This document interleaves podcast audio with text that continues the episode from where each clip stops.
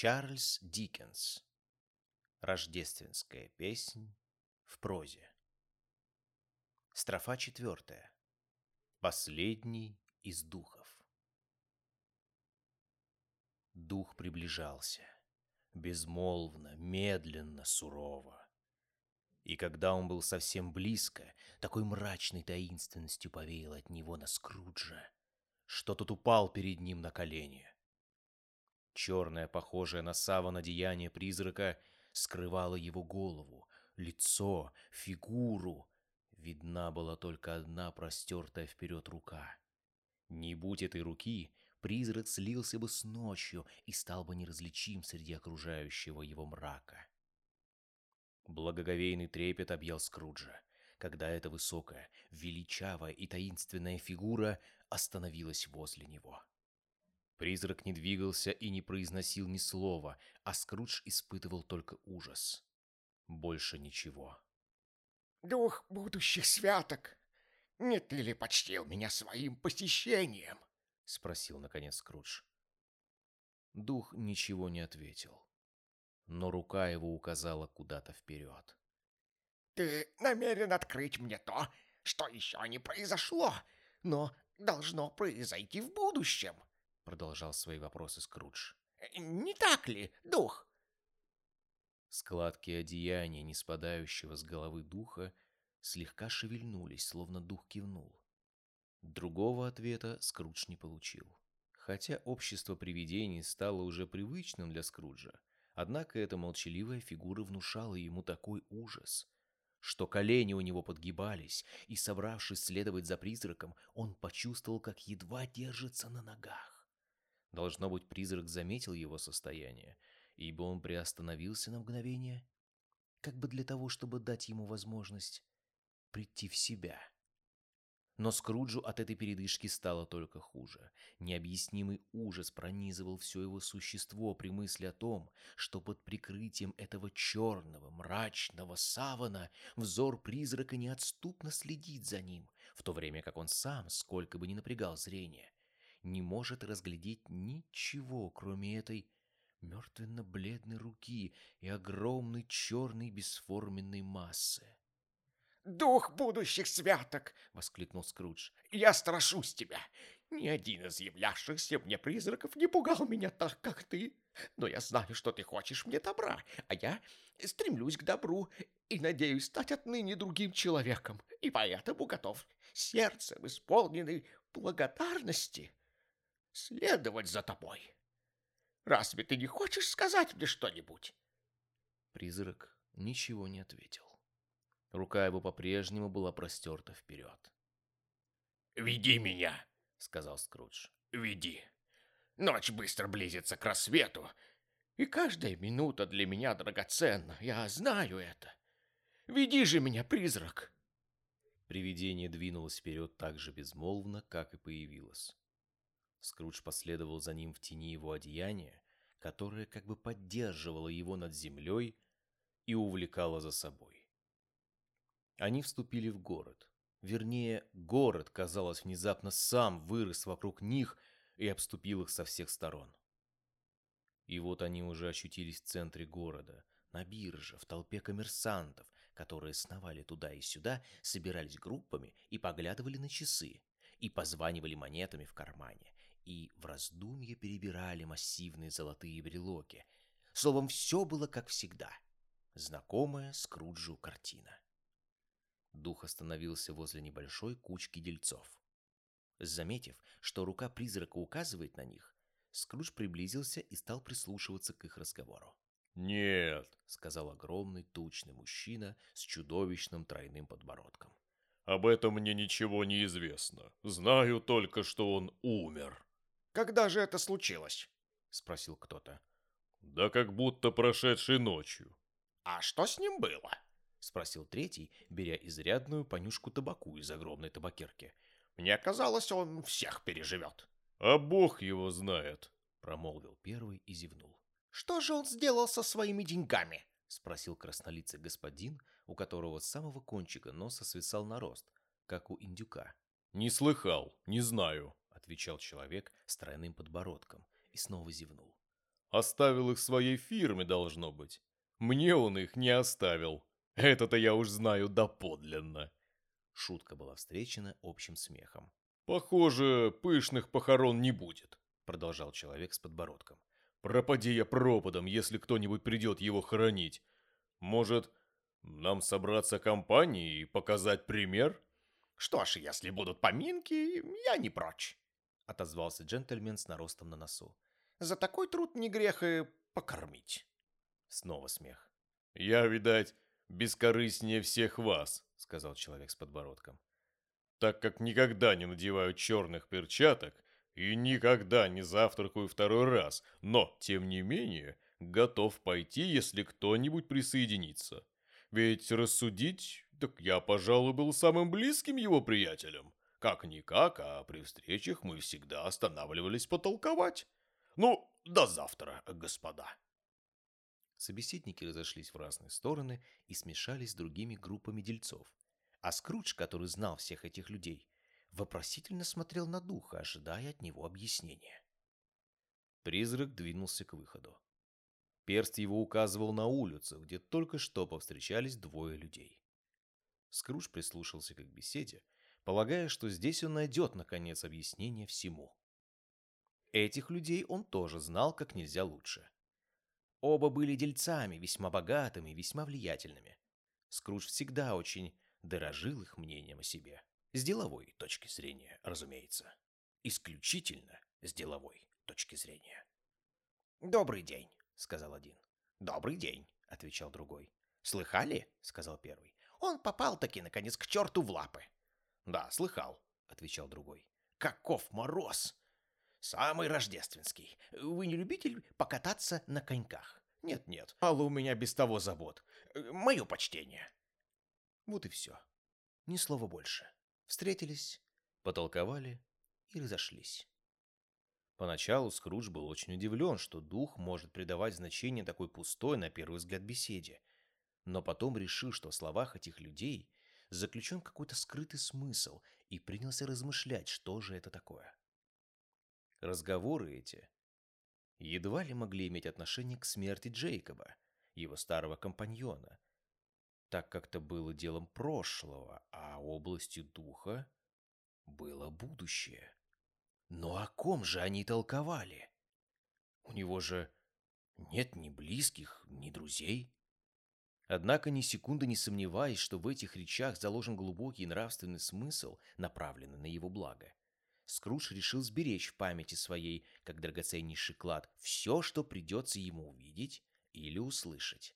А прежде всего – внимательно наблюдать за своим двойником, когда тот появится.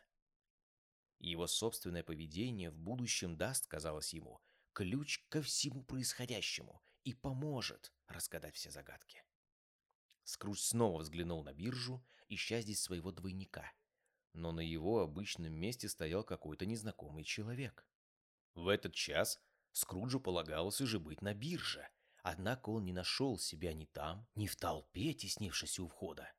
Впрочем, это не очень его удивило. Он увидел в этом лишь доказательство того, что принятое им в душе решение совершенно изменить свой образ жизни осуществилось. Черной безмолвной тенью стоял рядом с ним призрак с простертой вперед рукой. Очнувшись от своих раздумий, Скрудж заметил, что рука призрака протянута к нему, а невидимый взор как ему почудилось, пронизывает его насквозь. Скрудж содрогнулся и почувствовал, как кровь леденеет у него в жилах. Покинув это оживленное место, они углубились в глухой район трущоб, куда Скрудж никогда прежде не заглядывал, хотя знал, где расположен этот квартал и какой дурной пользуется он славой. Узкие грязные улочки, жалкие домишки и ловчонки, едва прикрытые зловонным тряпьем, пьяный, отталкивающий в своем убожестве люд.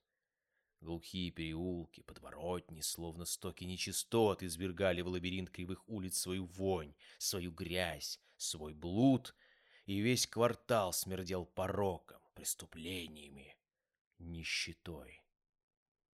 В самой гуще этих притонов и трущоб стояла лавка сырьевщика, низкая и словно придавленная к земле односкатной крышей.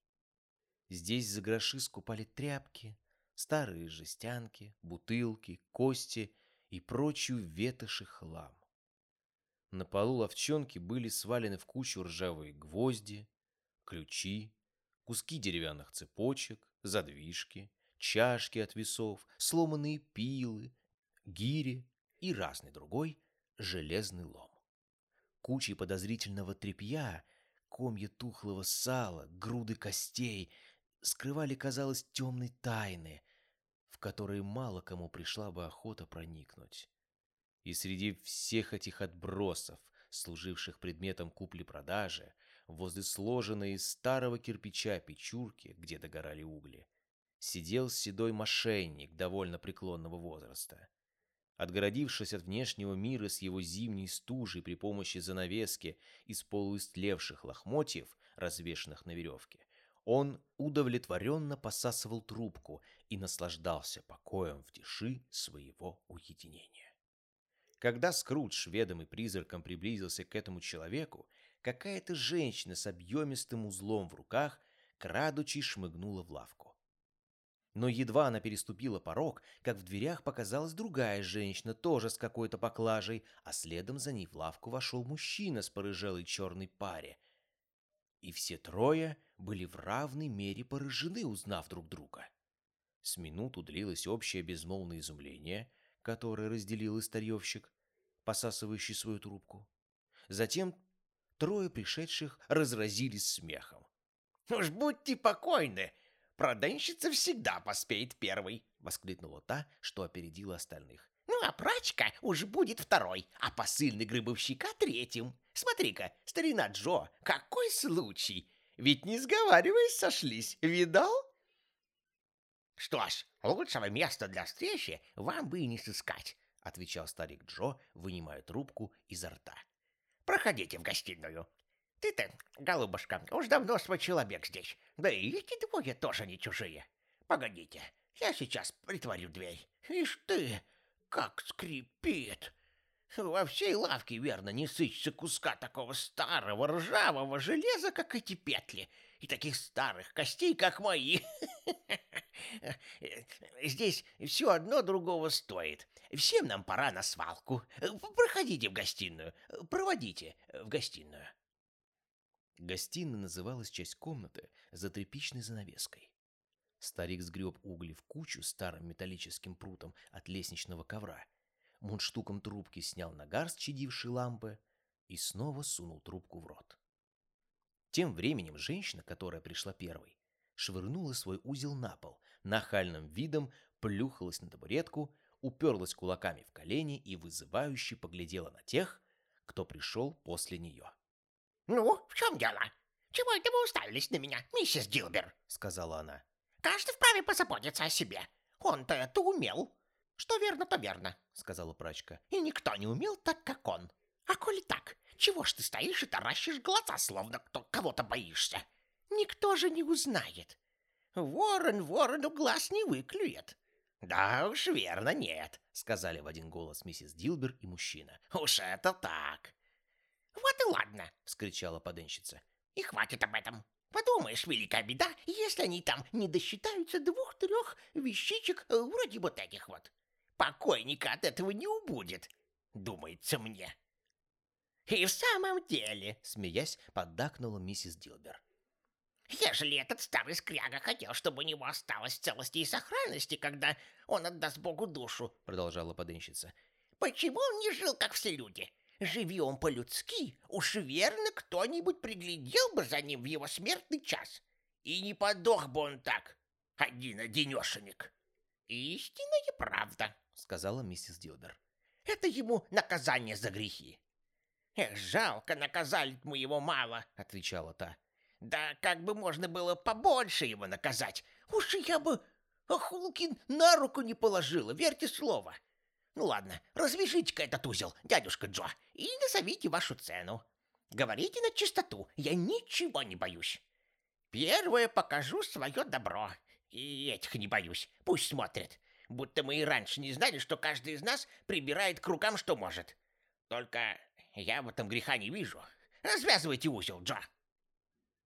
Но благородные ее друзья не пожелали уступить ей в отваге, и мужчина в порыжелом черном суртюке храбро ринулся в бой и первым предъявил свою добычу. Она была невелика. Два-три брелока, вставочка для карандаша, пара запонок да дешевенькая булавка для галстука. Вот в сущности и все. Старикашка Джо обследовал все эти предметы один за другим, оценил, проставил стоимость каждого мелом на стене и, видя, что больше ждать нечего, подвел итог. «Вот сколько вы получите?» — сказал старьевщик. «И не пенса больше. Пусть меня сожгут живьем. Кто следующий?» Следующей оказалась миссис Дилбер. Она предъявила простыни и полотенца, кое-что из одежды, две старомодные серебряные ложечки, щипчики для сахара и несколько пар старых сапог. Все это также получило свою оценку мелом на стене. «Э, «Дамам я всегда переплачиваю», — сказал старикашка. «Это моя слабость. Таким-то манером я и разорюсь. Вот сколько вам следует. Если попросите накинуть еще хоть пени и станете торговаться, я пожалею, что был так щедр. Избавлю полкроны. — А теперь развяжите мой узел, Джо, — сказала поденщица. Старикашка опустился на колени, чтобы удобнее было орудовать, и, распутав множество узелков, извлек довольно большой и тяжелый сверток какой-то темной материи. — Что это такое? — спросил старьевщик. — Не как полок. — Ну да, — со смехом отвечала женщина, покачиваясь на табурете. — Полок от кровати. — Да Неужто ты сняла всю эту штуку? Всю, как есть, вместе с кольцами. Когда ж он еще лежал там? Само собой сняла, отвечала женщина. А что такого? Ну, голубушка, тебе на роду написано нажить капитал, заметил старьевщик. И ты его наживешь. Скажите на милость, уж не ради ли этого скряги стану я отказываться от добра, которое плохо лежит? Невозмутимо отвечала женщина. Не беспокойтесь, не на такую напали. Гляди, старик, не закапай одеяло жиром. Это его одеяло? Спросил старьевщик. А чё ж еще? Отвечала женщина. Теперь, небось, и без одеяла не простудится. А чего он умер? Уж не от заразы ли какой? Спросил старик и, бросив разбирать вещи, поднял глаза на женщину. «Не бойся», — отвечала та. «Не так уж принято было возиться с ним. А когда бы он был еще и заразный, разве бы я стала из-за такого хлама... Э, эй, смотри, глаза не прогляди. Да можешь пялить их на ту сорочку, пока они не лопнут. Тут не только что дырочки, ни одной обтрепанной петли не сыщется. Самая лучшая его сорочка из тонкого полотна. А кабы не я, так бы зря и пропала. «Как это?» пропала?» — спросил старьевщик. «Да ведь напялили на него и чуть было в ней не похоронили!» — со смехом отмечала женщина. «Не знаю, какой дурак это сделал, но я взяла да и сняла. Уж если простой калинкор и для погребения не годится, так на какую же его делают погребу? Нет, для него это в самый раз. Гажа все равно не станет. Во что не обреди, Скрудж в ужасе прислушивался к ее словам. Он смотрел на этих людей, собравшихся вокруг награбленного добра при скудном свете лампы, и испытывал такое негодование и омерзение, словно присутствовал при том, как свора непотребных демонов торгуется из-за трупа. «Ха-ха-ха-ха!» — рассмеялась поденщица, когда старикашка Джо достал фланелевый мешочек, отсчитал несколько монет и разложил их кучками на полу. Каждому его долю. Вот как все вышли. Видали? Пока был жив, он всех от себя отваживал, будто нарочно, чтобы мы могли поживиться на нем, когда он упокоится. «Дух!» — промолвил Скрудж, дрожа с головы до пят. «Я все понял.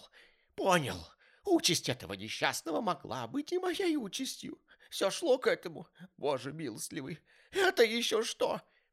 Он отпрянул в неизъяснимом страхе, ибо все изменилось вокруг, и теперь он стоял у изголовья чьей-то кровати, едва не касаясь ее рукой. Стоял возле неприбранной кровати без полога, на которой под рваной простыней лежал кто-то. хотя и безгласной, но возвещавшей о своей судьбе леденящим душу языком. В комнате было темно, слишком темно, чтобы что-нибудь разглядеть, хотя Скрудж, повинуясь какому-то внутреннему побуждению, и озирался по сторонам, стараясь понять, где он находится. Только слабый луч света, проникавший откуда-то извне, падал прямо на кровать, где ограбленный, обездоленный, необмытый, неоплаканный, покинутый всеми, покоился мертвец. Скрудж взглянул на духа. Его неподвижная рука указывала на голову покойника. Простыня была так небрежно наброшена на труп, что Скруджу стоило чуть приподнять край, только пальцем пошевелить, и он увидел бы лицо. Скрудж понимал это, жаждал это сделать, знал, как это легко, но был бессилен откинуть простыню. Так же бессилен, как и освободиться от призрака, стоявшего за его спиной. О, смерть, смерть, холодная, жестокая, неумолимая смерть! Воздвигни здесь свой престол и окружи его всеми ужасами, коими ты повелеваешь, ибо здесь твои владения. Но если этот человек был любим и почитаем при жизни, тогда над ним не властна твоя злая сила, и в глазах тех, кто любил его, тебе не удастся исказить ни единой черты его лица. Пусть рука его теперь тяжела и падает бессильно, пусть умолкло сердце и кровь остыла в жилах. Но эта рука была щедра, честна и надежна, это сердце было отважно, нежно и горячо, и в этих жилах текла кровь человека, а не зверя. Рази, тень, рази, и ты увидишь, как добрые его деяния, семена жизни вечной, восстанут из отверстной раны и переживут того, кто их творил. Кто произнес эти слова? Никто. Однако они явственно прозвучали в ушах Скруджа, когда он стоял перед покойником. И Скрудж подумал, если бы этот человек мог встать сейчас со своего ложа, что первое ожило бы в его душе? Алчность? Жажда наживы? Испепеляющее сердце заботы? Да, поистине славную кончину они ему уготовили. Вот он лежит в темном пустом доме. И нет на свете человека, ни мужчины, ни женщины, ни ребенка, никого, кто мог бы сказать. Этот человек был добр ко мне, и в память того, что как-то раз он сказал мне доброе слово, и я теперь позабочусь о нем. Только кошка скребется за дверью, заслышав, как пищат под шестком крысы, пытаясь прогрызть себе лазейку. Что влечет этих тварей в убежище смерти? Почему подняли не такую возню? Скрудж боялся об этом даже думать. «Дух!» — сказал он. «Мне страшно. Верь мне, даже покинув это место, я все равно навсегда сохраню в памяти урок, который я здесь получил. Уйдем отсюда!» Но неподвижная рука по-прежнему указывала на изголовье кровати. «Я понимаю тебя», — сказал Скрудж. «И я бы сделал это, если б мог. Но я не в силах, дух, не в силах». И снова ему почудилось, что призрак вперил в него взгляд. «Есть ли в этом городе хоть одна душа, которая эта смерть не оставит равнодушной?» Вне себя от муки вскричал Скрудж. «Покажи мне ее дух, молю тебя!» Черный плащ призрака распростерся перед ним наподобие крыла, а когда он опустился, глазам Скруджа открылась освещенная солнцем комната, в которой находилась мать с детьми.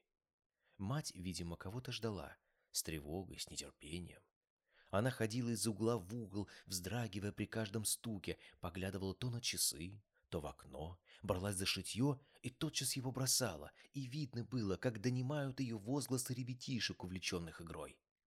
Наконец раздался долгожданный стук, и она бросилась отворить дверь. Вошел муж. Он был еще молод, но истомленное заботой лицо его говорило о перенесенных невзгодах. Впрочем, сейчас оно хранило какое-то необычное выражение. Казалось, он чему-то рад и вместе с тем смущен, и тщетно пытается умерить эту радость. Он сел за стол. Обед уже давно ждал его у камина. И когда жена после довольно длительного молчания нерешительно спросила его, какие новости, этот вопрос окончательно привел его в замешательство. «Скажи только, хорошие или дурные?» — спросила она снова, стараясь прийти ему на помощь. «Дурные», — последовал ответ. «Мы разорены?» «Нет, Каролайн, еще есть надежда». «Да ведь это, если он смягчится», — неодумевающе ответила она. «Конечно, если такое чудо возможно, тогда еще не все потеряно. Смягчиться уже не в его власти», — отвечал муж. Он умер. Если внешность его жены не была обманчива, то это было кроткое, терпеливое создание. Однако, услыхав своего мужа, она возблагодарила в душе судьбу и, всплеснув руками, открыто выразила свою радость. В следующую секунду она уже устыдилась своего порыва и пожалела о нем. Но все же таково было первое движение ее сердца. Выходит, эта полупьяная особа сообщила мне истинную правду вчера, когда я пытался проникнуть к нему и получить отсрочку за неделю. Помнишь, я рассказывал тебе?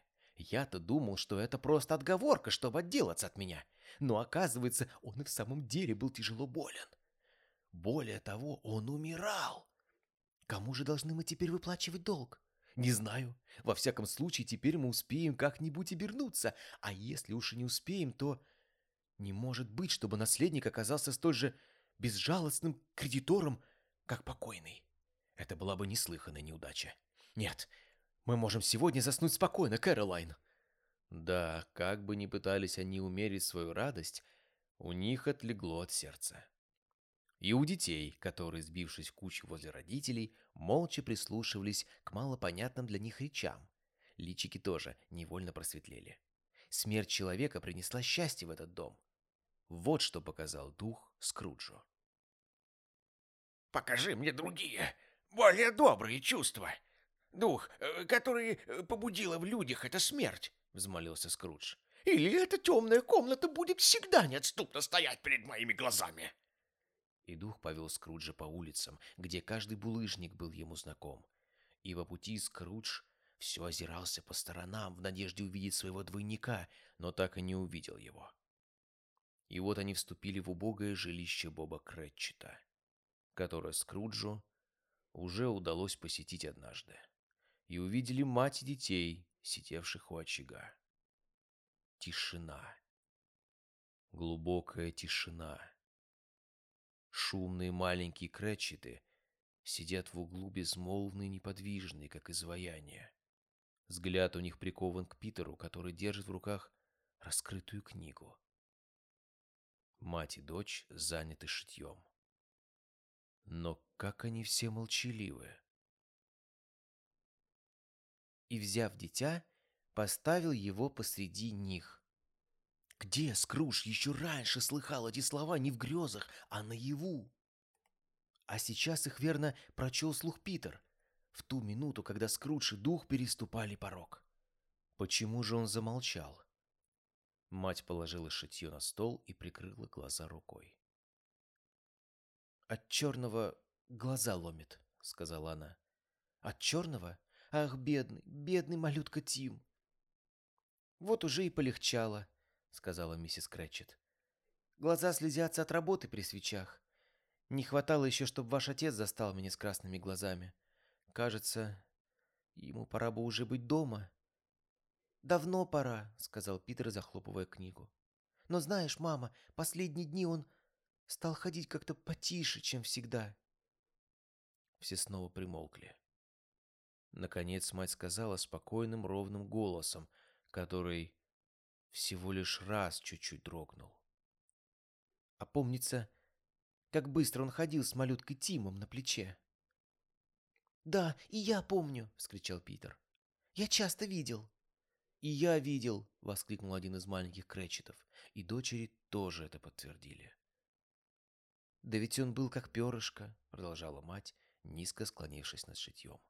«А отец его так любил, что для него это совсем не составляло труда. А вот и он сам. Она поспешила к мужу навстречу, и маленький Боб в своем неизменном шарфе, без него он был продрог до костей бедняга, вошел в комнату. Чайник с чаем уже дожидался хозяина на очаге, и все наперебой стали наливать ему чай и ухаживать за ним. Затем двое маленьких кречетов взобрались к отцу на колени, и каждый прижался щекой к его щеке, как бы говоря, «Не печалься, папа, не надо». Боб весело болтал с ребятишками и обменивался ласковыми словами со всеми членами своего семейства. Заметив лежавшее на столе шитье, он похвалил миссис Кретчет и дочерей за прилежание и сноровку. «Они закончат все куда раньше воскресенья», — заметил он. «Воскресенье? А ты был там сегодня, Роберт?» — спросила жена. «Да, моя дорогая», — отвечал Боб. «И жалею, что ты не могла пойти. Тебе было бы отрадно поглядеть, как там все зелено. Но ты же будешь часто его навещать. А я обещал ему ходить туда каждое воскресенье. «Сыночек мой, сыночек!» — внезапно скричал Боб. «Маленький мой, крошка моя!» Слезы хлынули у него из глаз. Он не мог их сдержать. Слишком уж он любил сынишку, чтобы совладать с собой. Он поднялся наверх. В яркой, весело освещенную комнату, разубранную зелеными ветвями астролиста. Возле постели ребенка стоял стул, и по всему было видно, что кто-то, быть может, всего минуту назад был здесь, сидел у этой кроватки. Бедняга Боб тоже присел на стул, посидел немного, погруженный в думу, и когда ему удалось справиться со своей скорбью, поцеловал маленькое личико. Он спустился вниз умиротворенный, покорившийся неизбежности. Опять все собрались у огня, и потекла беседа. Мать и дочери снова взялись за шитье. Боб принялся рассказывать им о необыкновенной доброте племянника Скруджа, который и видел-то его всего-навсего один единственный раз, но тем не менее сегодня, встретившись с ним на улице и заметив, что он немного расстроен, ну просто самую малость приуныл, пояснил Боб, стал участливо расспрашивать, что его так огорчило. Более приятного «Обходительного господина я еще в жизни не встречал», — сказал Боб. «Но я тут же ему все и рассказал. От всего сердца соболезную вам, мистер Кречет», — сказал он, — «и вам, и вашей доброй супруге. Кстати, откуда-то он мог узнать, не понимаю». «Что это, мой дорогой?» «Да вот, что ты добрая супруга», — отвечал Боб. «Кто же этого не знает?» — вскричал Питер. «Правильно, сынок», — сказал Боб. «Все знают, думается мне». От всего сердца соболезную вашей доброй супруге», — сказал он. «Если я могу хоть чем-нибудь быть вам полезен, прошу вас, приходите ко мне, вот мой адрес», — сказал он и дал мне свою визитную карточку. «И дело даже не в том, что он может чем-то нам помочь», — продолжал Боб. «Дело в том, что он был так добр. Вот что замечательно.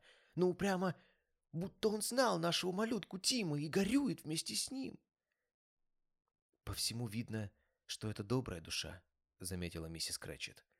«А если бы ты его видела, моя дорогая, да поговорила с ним, что бы ты тогда сказала?» — отвечал Боб. «Я ничуть не удивлюсь, если он пристроит Питера на какое-нибудь хорошее местечко, помяни мое слово». «Ты слышишь, Питер?» — сказала миссис Крэчет. «А тогда», — воскликнула одна из девочек, — «Питер найдет себе невесту и обзаведется своим домом». «Отвяжись», — ухмыльнулся Питер. «Конечно, со временем это может случиться, моя дорогая», — сказал Боб. «Однако спешить, мне кажется, некуда. Но когда бы и как мы не разлучились друг с другом, я уверен, что никто из нас не забудет нашего бедного малютку Тима. Не так ли? Не забудет этой первой разлуки в нашей семье». «Никогда, отец!» — воскликнули все в один голос. «И я знаю», — продолжал Боб, — «знаю, мои дорогие, что вы всегда будете помнить, как кроток и терпелив был наш дорогой малютка. Никогда не станем ссориться, ведь это значило бы действительно забыть его.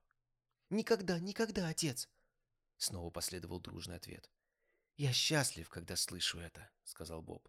«Я очень счастлив». Тут миссис Крэчет поцеловала мужа, а за ней и обе старшие дочки, а за ними и оба малыша, а Питер потряс отцу руку. Малютка Тим. В твоей младенческой душе тлела святая Господня искра. «Дух», — сказал Скрудж, — «что-то говорит мне, что час нашего расставания близок. Я знаю это, хотя мне и неведомо откуда. Скажи, кто был этот усопший человек, которого мы видели?» Дух будущих святок снова повлек его дальше и, как показалось Скруджу, перенес какое-то иное время. Впрочем, последние видения сменяли друг друга без всякой видимой связи и порядка. Их объединяло лишь то, что все они принадлежали будущему. И привел в район деловых контор. Но и тут Скрудж не увидел себя. А дух все продолжал увлекать его дальше, как бы к некой твердо намеченной цели, пока Скрудж не взмолился, прося его помедлить немного. «В этом дворе, через который мы так поспешно проходим, — сказал Скрудж, — находится моя контора. Я работаю тут уже много лет. Вот она! Покажи мне, что ждет меня впереди?» Дух приостановился, но рука его была простерта в другом направлении. «Этот дом здесь!» — воскликнул Скрудж. «Почему же ты указываешь другую сторону, дух?» Неумолимый перст не дрогнул. Скрудж торопливо шагнул к окну своей конторы и заглянул внутрь. Да, это по-прежнему была контора. Только не его. Обстановка стала другой, и в кресле сидел не он. А рука призрака все так же указывала куда-то вдаль. Скрудж снова присоединился к призраку и, недоумевая, куда же он сам-то мог подеваться, последовал за ним. Наконец они достигли какой-то чугунной ограды. Прежде чем ступить за эту ограду, Скрудж огляделся по сторонам. Кладбище. Так вот, где должно быть покоиться останки несчастного, чье имя предстоит ему, наконец, узнать. Нечего сказать, подходящее для него место упокоения. Тесное. Могила к могиле сжатая со всех сторон домами, заросшая сорной травой, жирный, впитавший в себя не жизненные соки, а трупную гниль. Славное местечко. Призрак остановился среди могил и указал на одну из них. Скрудж трепеща шагнул к ней. Ничто не изменилось в обличье призрака. Но Скрудж с ужасом почувствовал, что какой-то новый смысл открывается ему в этой величавой фигуре. Прежде чем я ступлю последний шаг к этой могильной плите, на который ты указуешь, — сказал Скрудж, — ответь мне на один вопрос, дух. Предстали ли мне призраки того, что будет, или призраки того, что может быть? Но дух все так же безмолвствовал, а рука его указывала на могилу, у которой он остановился. Жизненный путь человека, если неуклонно ему следовать, ведет к предопределенному концу, — произнес Скрудж. Но если человек сойдет с этого пути, то и конец будет другим.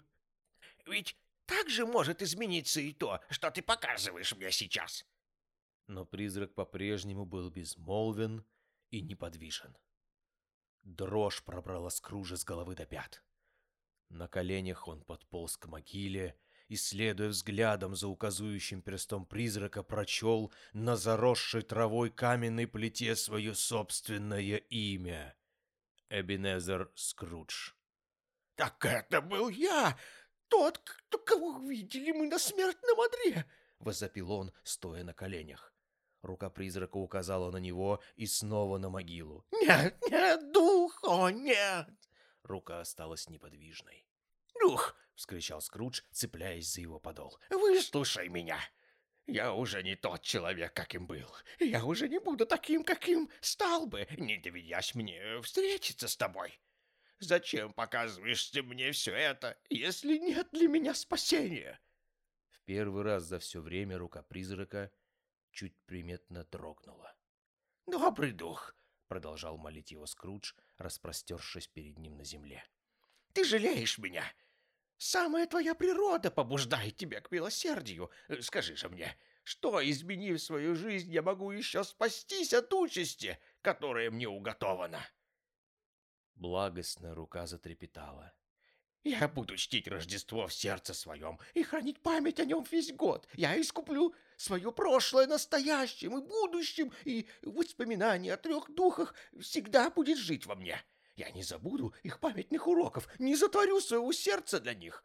О, скажи, что я могу стереть надпись с этой могильной плиты!» И Скрудж беспредельной муки схватил руку призрака. Призрак сделал попытку освободиться, но отчаяние придало Скруджу силы, и он крепко вцепился в руку. Все же призрак оказался сильнее и оттолкнул Скруджа от себя. Воздев руки в последней мольбе, Скрудж снова воззвал к духу, чтобы он изменил его участь, и вдруг заметил, что в обличии духа произошла перемена.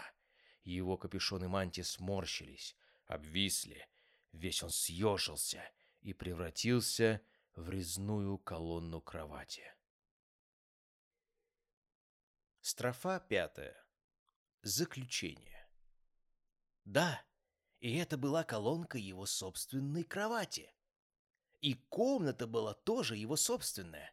А лучше всего и замечательнее всего было то, что и будущее принадлежало ему, и он мог еще изменить свою судьбу. «Я искуплю свое прошлое настоящим и будущим», — повторил Скрудж, проворно вылезая из постели. «И память о трех духах будет вечно жить во мне.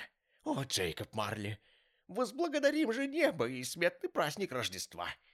На коленях возношу я им хвалу, старина Джейкоб, на коленях!» Он так горел желанием осуществить свои добрые намерения и так был взволнован, что голос не повиновался ему, а лицо все еще было мокро от слез, ибо он рыдал на взрыд, когда старался умилостивить духа. «Он здесь!» — кричал Скрудж, хватаясь за полог и прижимая его к груди. «Он здесь! И кольца здесь, и, и никто его не срывал! Все здесь, и я здесь! И да сгинут призраки того, что могло быть. И они сгинут. Я знаю, они сгинут. Говоря так, он возился со своей одеждой, выворачивал ее наизнанку, надевал задом наперед, совал руку не в тот рукав и ногу не в ту штанину, словом, проделывал в волочении кучу всяких несообразностей. «Сам не знаю, что со мной творится!» — вскричал он, плача и смеясь, и с помощью обвившихся вокруг него чулок превращаясь в некое подобие Лаокоона, мне так легко, словно я пушинка, так радостно, словно я ангел, и так весело, словно я школьник, а голова идет кругом, как у пьяного. Э, поздравляю с Рождеством, с веселыми святками всех-всех-всех. Желаю счастья в новом году всем, всем на свете. Ура! Он резво ринулся в гостиную и остановился, запыхавшись. А вот и кастрюлька, в которой была овсянка. — воскликнул он и снова забегал по комнате. «А вот через эту дверь проникла сюда тень Джейкоба Марли. В этом углу сидел дух нынешних святок, а за этим окном я видел летающие души. Все так, все на месте, и все это было, было!» Ничего не скажешь, это был превосходный смех. Смех, что надо, особенно для человека, который давно уже разучился смеяться. И ведь это было только начало, только предвестие еще многих минут такого же радостного, веселого, задушевного смеха. «Какой же сегодня день? Какое число?» — вопросил Скрудж. «Не знаю, как долго пробыл я среди духов. Не знаю. Я ничего не знаю. Я как новорожденное дитя. Пусть. Не беда. Оно и лучше. Быть младенцем. Ха-ха-ха! Его ликующие возгласы прервал церковный благовест. О, как весело звонили колокола! Динь-динь-бом! Динь-динь-бом! О, как чудесно! Как дивно! Дивно! Подбежав к окну, Скрудж поднял раму и высунулся наружу. Ни мглы, ни тумана, ясный погожий день. Колкий бодрящий мороз. Он свистит в свою ледяную дудочку и заставляет кровь приплясывая, бежать по жилам. Золотое солнце, лазурное небо, прозрачный свежий воздух, веселый перезвон колоколов. О, как чудесно, как дивно, дивно! «Какой нынче день?» Свесившись вниз, крикнул Скрудж какому-то мальчишке, который, вырядившись как на праздник, торчал у него под окнами и глазел по сторонам. «Чего?» — в неописуемом изумлении спросил мальчишка. «Какой у нас нынче день, милый мальчуган?» — повторил Скрудж. «Нынче?» — снова изумился мальчишка. «Так ведь нынче Рождество!» «Рождество!» — подумал Скрудж. «Так я не пропустил праздника! Духи совершили все вот одну ночь. Они все могут, стоит им только захотеть. Разумеется, могут. Разумеется. Э, «Послушай, милый мальчик», м? — отозвался мальчишка, — «ты знаешь э, курятную лавку через квартал отсюда, на углу?» — спросил Скрудж. «Ну, как не знать?» — отвечал тот. «Какой умный ребенок!» — восхитился Скрудж. «Изумительный ребенок! А не знаешь ли ты, продали они уже индюшку, что висела у них в окне? Не маленькую индюшку, а большую, э, премированную!» «Самую большую с меня ростом?» «Какой поразительный ребенок!» — воскликнул Скрудж. «Поговорить с таким — одно удовольствие. Да-да, самую большую прелестник ты этакий!» «Она и сейчас там висит», — сообщил мальчишка. «Висит?» — сказал Скрудж. «Так сбегай, купи ее». «Пошел ты!» — буркнул мальчишка. «Нет, нет, я не шучу», — заверил его Скрудж. «Э, «Поди купи ее и вели принести сюда, а я скажу им, куда ее доставить. Приведи сюда приказчика и получишь от меня шиллинг. А если обернешься в пять минут, получишь полкроны». Мальчишка полетел стрелой, и верно искусно была рука, спустившая эту стрелу из тетивы, ибо она не потеряла даром ни секунды. «Я пошлю индюшку Бобу Кретчету», — пробормотал Скрудж и от восторга так и покатился со смеху. «А то-то он будет голову ломать. Кто это ему прислал? Индюшка-то, пожалуй, вдвое больше крошки Тима. Даже Джо Миллеру никогда бы не придумать такой штуки. Послать индюшку Бобу». Перо плохо слушалось его, но он все же нацарапал кое-как адрес и спустился вниз, отпереть входную дверь. Он стоял, поджидая приказчика, и тут взгляд его упал на дверной молоток. «Я буду любить его до конца дней моих!» — вскричал Скрудж, поглаживая молоток рукой. «А ведь я и не смотрел на него прежде! Какое у него честное, открытое лицо! Чудесный молоток! А вот и индюшка! Ура! Ха-ха! Почтение! С праздником!» Ну, индюшка же это была! Всем индюшкам индюшка! Сомнительно, чтобы эта птица могла когда-нибудь держаться на ногах. Они бы подломились под ее тяжестью, как две соломинки. «Ну нет, вам ее не дотащить до Кэмден-тауна», — сказал Скрудж. «Придется нанять Кэп». Он говорил это довольно посмеиваясь, и довольно посмеиваясь уплатил за индюшку, и довольно посмеиваясь заплатил за Кэп, и довольно посмеиваясь расплатился с мальчишкой, и, довольно посмеиваясь, опустился, запыхавшись в кресло, и продолжал смеяться, пока слезы не потекли у него по щекам. Побриться оказалось нелегкой задачей, так как руки у него все еще сильно тряслись, а бритье требует сугубой осторожности, даже если вы не позволяете себе пританцовывать во время этого занятия. Впрочем, отхвати Скрудж себе кончик носа, он преспокойно залепил бы рану пластырем и остался бы и тут вполне всем доволен. Наконец, приодевшись по-праздничному, он вышел из дому. По улицам уже валом валил народ. Совсем как в то рождественское утро, которое Скрудж провел с духом нынешних святок, и, заложив руки за спину, Скрудж шагал по улице, сияющей улыбкой, приветствуя каждого встречного. И такой был у него счастливый, располагающий к себе вид, что двое-трое прохожих, дружелюбно улыбнувшись в ответ, сказали ему «Доброе утро, сэр! С праздником вас!» И Скрудж не раз говаривал потом, что слова эти прозвучали в его ушах райской музыкой. Не успел он отдалиться от дому, как увидел, что навстречу ему идет дородный господин, тот самый, что, зайдя к нему в контору в сочельник вечером, спросил «Скрудж и Марли, если не ошибаюсь». У него упало сердце при мысли о том, каким взглядом подарит его этот почтенный старец, когда они сойдутся. Но он знал, что не должен уклоняться от предначертанного ему пути. «Приветствую вас, дорогой сэр», — сказал Скрудж, убыстряя шаг и протягивая обе руки старому джентльмену. «Надеюсь, вы успешно завершили вчера ваше предприятие. Вы затеяли очень доброе дело. Поздравляю вас с праздником, сэр». «Мистер Скрудж?» «Совершенно верно», — отвечал Скрудж. «Это имя, но боюсь, что оно звучит для вас не очень-то приятно. Позвольте попросить у вас прощения, и вы меня очень обяжете, если...» И тут Скрудж прошептал ему что-то на ухо. «Господи помилуй!» — вскричал джентльмен, разинув рот от удивления.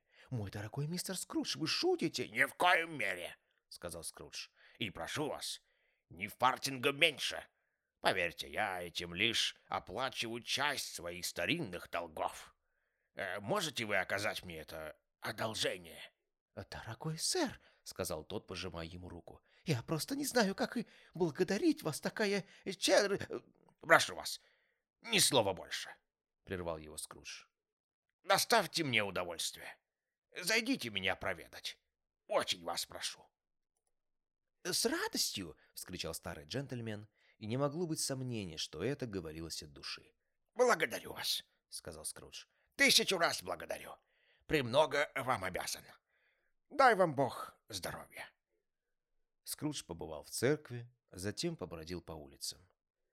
Он приглядывался к прохожим, спешившим мимо, гладил по головке детей, беседовал с нищими, заглядывал в окна квартир и в подвальные окна кухонь. И все, что он видел, наполняло его сердце радостью. Думал ли он когда-нибудь, что самая обычная прогулка, да и, в общем-то, что бы то ни было, может сделать его таким счастливым? А когда стало смеркаться, он направил свои стопы к дому племянника.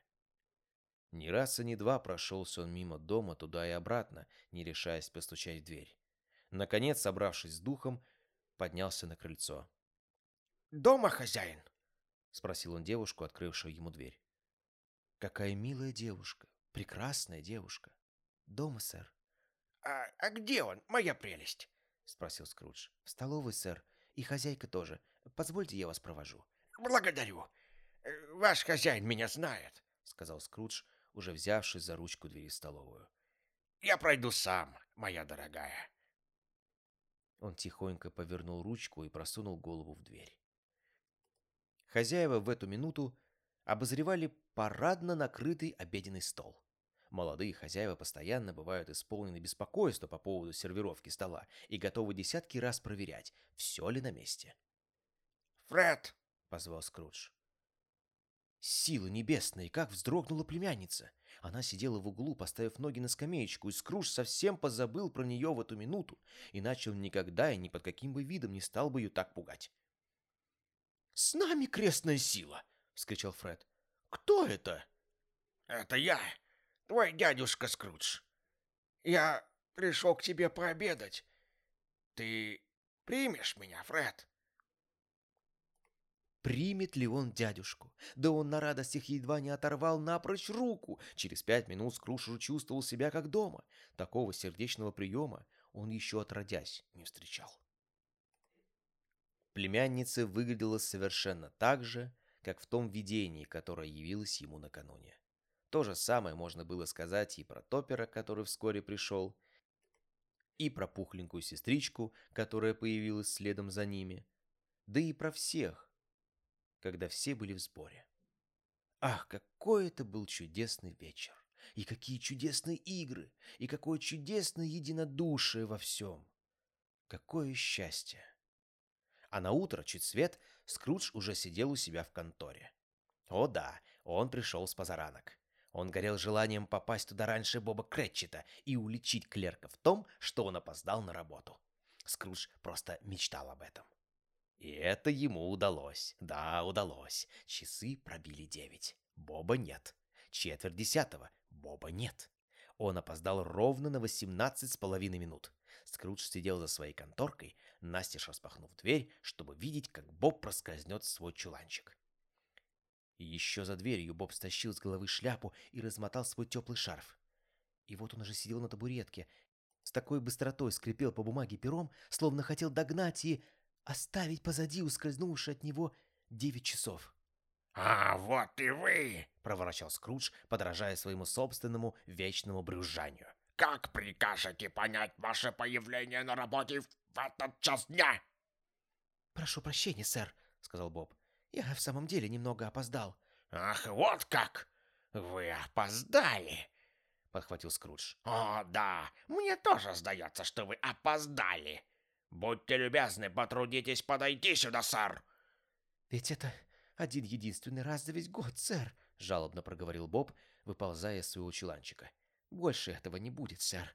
Я позволил себе вчера немного повеселиться. «Ну вот что я вам скажу, приятель», — промолвил Скрудж. «Больше я этого не потерплю, а посему...» Тут он соскочил со стула и дал Бобу такого тумака под ложечку, что тот задом влетел обратно в свой чулан. «А посему, — продолжал Скрудж, — я намерен прибавить вам жалования!» Боб задрожал и украдкой потянулся к линейке. У него мелькнула была мысль оглушить Скруджа ударом по голове, скрутить ему руки за спиной, крикнуть «караул» и ждать, пока принесут смирительную рубашку. «Поздравляю вас с праздником, Боб!» — сказал Скрудж, хлопнув Боба по плечу. И на этот раз было видно, что он в полном разуме. И желаю вам, Боб, дружище, хорошенько развлечься на этих святках, а то прежде вы, по моей милости, не очень-то веселились. Я прибавлю вам жалование и постараюсь что-нибудь сделать и для вашего семейства. Сегодня вечером мы потолкуем об этом за бокалом рождественского глинтвейна. А сейчас, Боб Кретчет, прежде чем вы нацарапаете еще хоть одну запятую, я приказываю вам сбегать купить ведерко угля, да разжечь пожарче огонь. И Скрудж сдержал свое слово. Он сделал все, что обещал Бобу, и даже больше, куда больше. А малютке Тиму, который, к слову сказать, вскоре совсем поправился, он был всегда вторым отцом. И таким он стал добрым другом, таким тароватым хозяином и таким щедрым человеком, что наш славный старый город может им только гордиться. Да и не только наш. Любой добрый старый город или городишко, или селение в любом уголке нашей доброй старой земли. Кое-кто посмеивался над этим превращением, но Скрудж не обращал на них внимания. Смейтесь на здоровье. Он был достаточно умен и знал, что так уж устроен мир. Всегда найдутся люди, готовые подвергнуть осмеиванию доброе дело. Он понимал, что те, кто смеется, слепы, и думал, пусть себе смеются, лишь бы не плакали. На сердце у него было весело и легко. И для него это было вполне довольно. Больше он уже никогда не водил компании с духами.